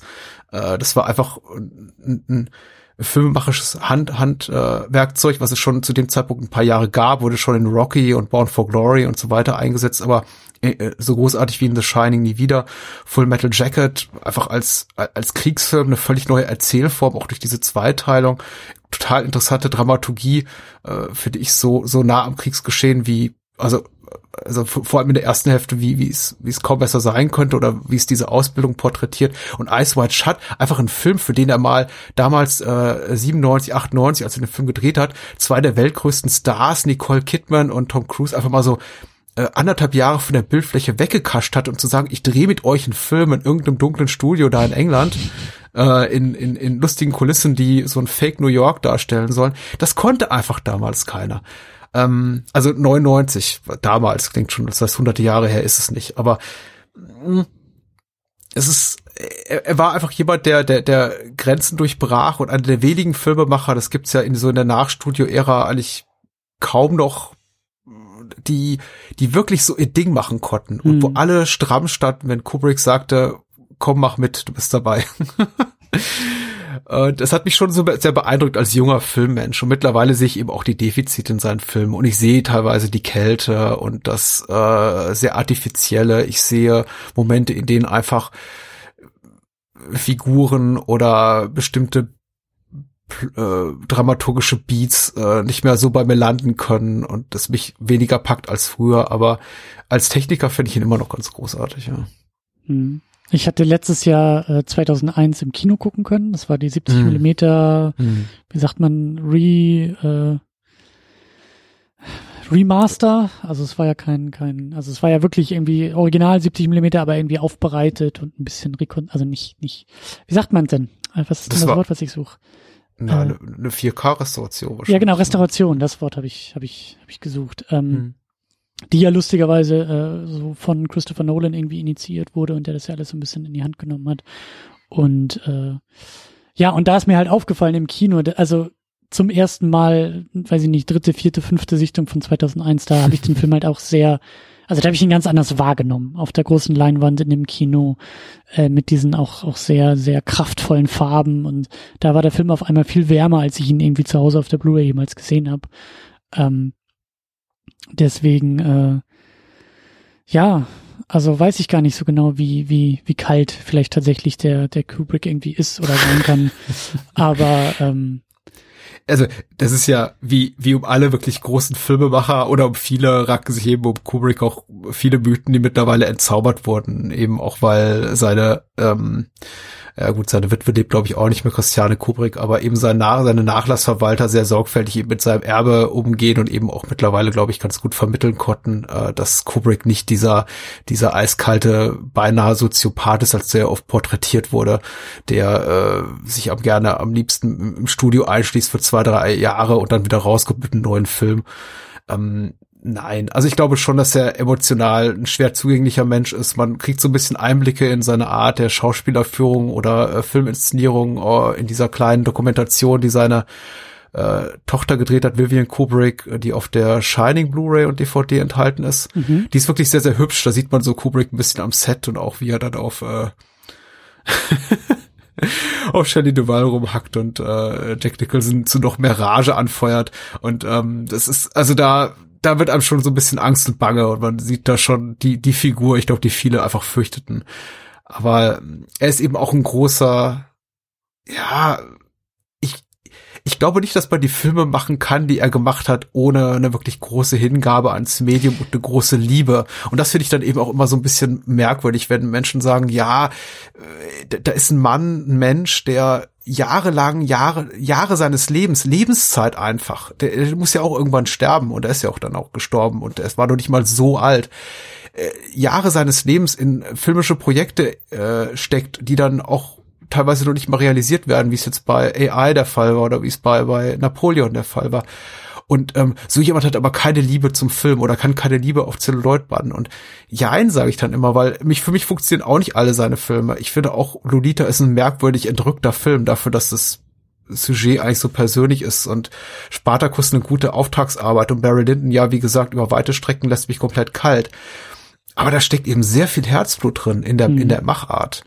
Und ähm, wenn es eigentlich erwischt, dann, ich glaube, ist das eher das naja, nicht Versagen des Zuschauers, weil es legt so ein bisschen die Schuld in die, in die, in den Schoß des Zuschauers, das möchte ich nicht sagen, aber vielleicht eher, einfach eher ein, ein Versäumnis oder ein, ja, ein Bedauernis für den Zuschauer oder die Zuschauerin. Ähm, ich möchte sich Kubrick in die Schuhe schieben. Wobei ich immer noch glaube, Barry Lyndon hat einfach daneben gegriffen, also zumindest für mich, aber das ist aber nur meine Meinung.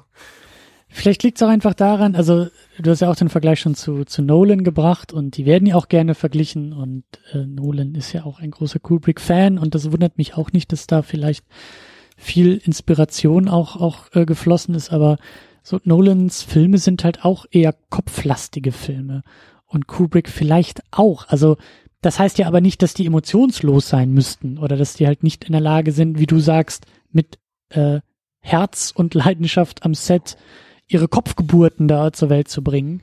Aber ähm, vielleicht kommt da ja auch so ein bisschen dieses Klischee. Also das, das ist halt, wie gesagt, das war so meine Sichtung von 2001, den ich halt, den ich halt als, der ist so sperrig, aber den ich halt als so eine kopflastige Sache immer wahrgenommen mhm. habe, um dann im Kino zum ersten Mal zu spüren, wie mein Bauch gerade und mein Herz gerade hüpft bei der ganzen Sache und mein, also wie diese Körperteile auch, auch berührt und angesprochen werden, aufgrund dieser sehr technischen und vielleicht auch sehr verkopften Bilder. Also das kann ja trotzdem funktionieren, aber es sind halt natürlich auch andere Geschichten, die da erzählt werden. Ne? Also ähm, ja, vielleicht kommen daher auch so ein bisschen diese diese Missverständnisse oder dieses dieses diese Klischees. Ja, ich, ich glaube 2001 ist deswegen, ich, ich möchte nicht Äpfel mit Birnen vergleichen und sagen, 2001 ist technisch weniger oder mehr beeindruckend als Barry Lyndon. Er ist anders beeindruckend, aber er hat eben, also wieder meine persönliche Meinung, eben mehrere Erzähl- und Deutungsebenen. Er ist eben mhm. vielfältiger, er ist äh, facettenreicher. Man kann ihn tatsächlich, wie du jetzt mehrfach sehen und wahrscheinlich immer wieder eine neue Erfahrung haben und äh, Dinge entdecken, die, die reizvoll sind, die einem vielleicht vorher nicht aufgefallen ist, während Barry Lyndon eben erzählerisch eher flach ist. Ich glaube, das ist tatsächlich so ein Film, den sieht man einmal und die meisten Menschen dann nie wieder oder mhm. wenn sie ihn lieben, sehen sie ihn immer wieder. Aber ich glaube, es ist nicht, es ist nicht diese Art von ja, Blume, die sich erst im Laufe der Jahre entfaltet und man kann, man, man, man sieht plötzlich bei der achten oder zehnten Sichtung dann Facetten des Films, die man vorher nicht wahrgenommen hatte. Es, es ist eben relativ schlicht gestrickt. Ähm, hm. Ich finde es ganz, ich, ich finde es, ich, ich bin ganz begeistert davon. Äh, ich, ich lese unheimlich gern über Kubrick und was, was zum Beispiel äh, Georg Sisling geschrieben hat, ist äh, super. Äh, ich bin sowieso ein großer Fan von ihm und sein Kubrick-Buch ist eines meiner Liebsten hier in meinem, meinem Regal. Aber ich sehe nicht ein Zettel von dem, was er, was Seslen in dem Film sieht. Und ähm, das ist eben, ich glaube, und ich glaube, nach dem, was ich so gehört habe aus meinem, aus meiner kleinen Blase, ist das, geht das eben viel so. Mhm. Aber ja, 2001. Dann 2001 gucken. Oder sich zum hundertsten Mal amüsieren bei, bei Dr. Strangelove. Oder? Du hast auch so schön gesagt, ich glaube auch schon hier im Podcast, aber auch in der, im, im Vorgespräch, Barry Lyndon ähm, ist so ein bisschen, also zweite Reihe. Also nicht unbedingt die populärste erste Reihe bei Kubrick, sondern so ein bisschen dahinter. Ähm, über Ice White Shut hast du auch schon ein bisschen was gesagt. Den wollen wir ja auch noch gucken und besprechen. Das werden wir dann bei dir drüben im Bahnhofskino machen. Aber wie, wie, ähm, kannst du den auch so einordnen? Also ich kenne Ice White Shut auch überhaupt nicht. Ich habe halt nur ich habe damals dann schon ein bisschen was so über Film mitbekommen und dass das eben noch so das letzte Werk Kubricks war und wie du sagst, diese beiden großen Stars da mitspielten und und und so das letzte das letzte Werk des großen Meisters, so habe ich das immer, so habe ich diesen Film irgendwie wahrgenommen, äh, aber noch nicht gesehen. Wie wie würdest du den einordnen? Mm, für mich ist er ziemlich weit vorne. Ich habe den jahrelang nicht gesehen. Ich ich, ich bin jetzt wirklich sehr drauf gespannt, den in, in ein paar Wochen wiederzusehen und mit dir dann zu besprechen, da ich nicht mehr weiß, wie meine Gefühlslage ist.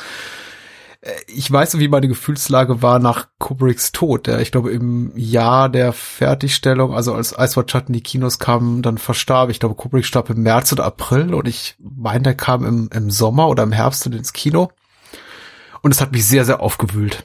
Und ich war wirklich in einer in einem komplett emotional zerstörten Zustand in dem Film und dachte, meine Güte, dieser Filmemacher, der, der uns geraubt wurde. Ich war so ein, ich war so ein, ein, ein Kubrick-Fanboy zum damaligen Zeitpunkt.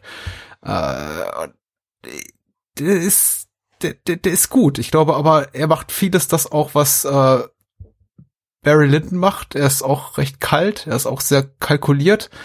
Ähm, aber er hat so eine, er hat so einen perfiden perfiden Humor. Und ich glaube, das macht ihn doch zugänglicher. Und äh, wenn ich jetzt die Wahl gehabt hätte, im Vorfeld äh, mir zu, zu wählen zu, zwischen Ice White Shut und Marilyn, hätte ich wahrscheinlich Ice White Shut angesehen. Aber ich bin trotzdem sehr dankbar hier um die Seherfahrung. Und äh, ich freue mich dann darauf, ihn auch wiederzusehen.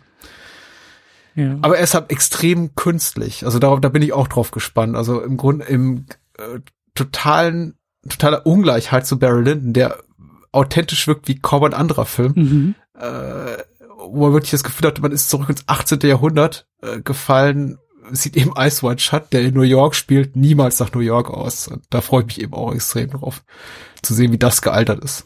Mhm. Ja. Ich, wie gesagt, ich habe ihn noch gar nicht gesehen. Ich bin, ich bin extrem gespannt. Deswegen möchte ich jetzt auch nichts verraten, sonst könnte ich ja, also, nee, nee, ich, ich, ich sag gar nichts. Sehr gut, aber so einen leichten, so einen leichten Vorgeschmack, so einen leichten Teaser äh, fand ich ganz gut.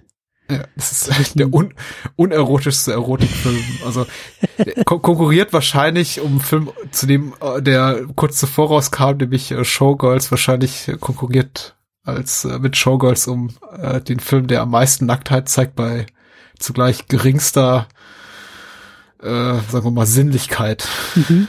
Das ist äh, zumindest so im Mainstream-Kino. Aber ich finde beide toll. Also auch Showgirls. Das ist eben leider so. Ja. Oder zum Glück so. Sehr gut. Genau, aber da machen wir dann äh, bei gegebener Zeit, wenn wahrscheinlich dieser ganze Oscar-Kram erstmal wieder durch ist, wenn ich auch wieder irgendwie ausgeschlafen bin und äh, ja, Machen wir aber weiter. Machen wir drüben bei dir im Bahnhofskino den Ice White Shut. Ja. Sehr gut. Da freue ich mich drauf. Und dann werden wir wahrscheinlich auch nochmal wieder ein bisschen über Kubrick sprechen. Das bietet sich ja an. Oh ja, gerne.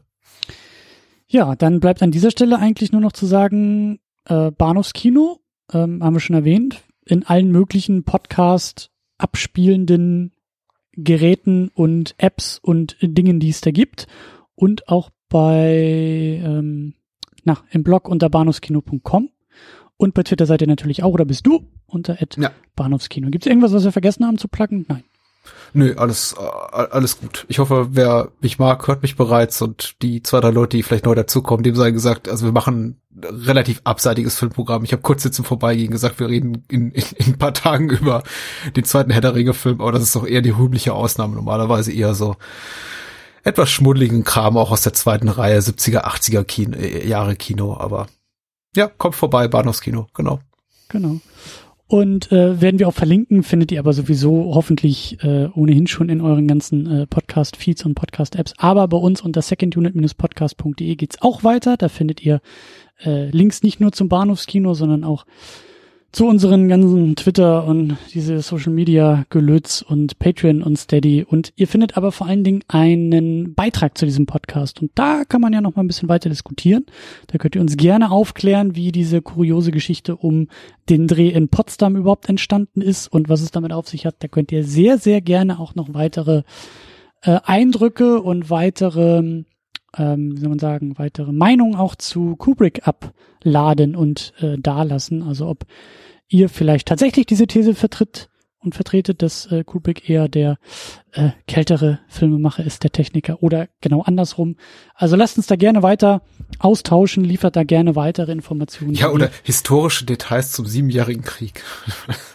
Zum Beispiel. Oder eben auch, was ich mir sehr gut vorstellen kann, äh, da ja eben auch die erwähnte Kostümfrau, die gute Anne zuhört, kann ich mir vorstellen, dass da vielleicht ein bisschen was zur Kostümierung oder zur ja. Ausstattung vielleicht noch dagelassen wird. Also äh, beteiligt euch, macht mit und schreibt da sehr, sehr gerne auch, äh, was ihr äh, wisst über den Film und was ihr denkt über den Film.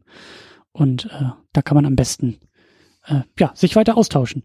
Dann bleibt uns beiden eigentlich gar nicht mehr so viel zu sagen an dieser Stelle, außer ähm, ja, dir natürlich vielen Dank fürs Mitmachen, euch vielen Dank fürs Zuhören und einen schönen Abend in die Runde. Tschüss. Adios.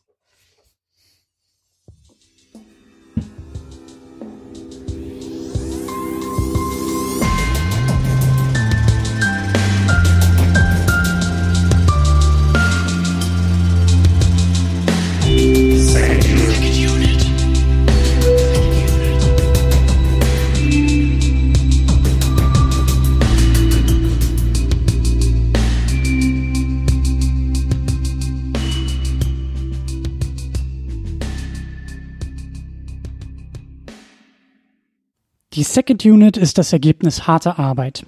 Der Podcast kostet Zeit, er kostet Energie, er kostet Geld. Deshalb könnt ihr unsere Arbeit auf Patreon und auf Steady unterstützen. Viele, viele wunderbare Menschen machen das bereits. Jonas Mapace, Rochus Wolf, Alex, James Vermont, Cedric Schmidt, Michi W., Jan Reppin, Fabian Ju und Matthias Denecke. Darüber hinaus könnt ihr auch das Second Unit Premium Paket abonnieren.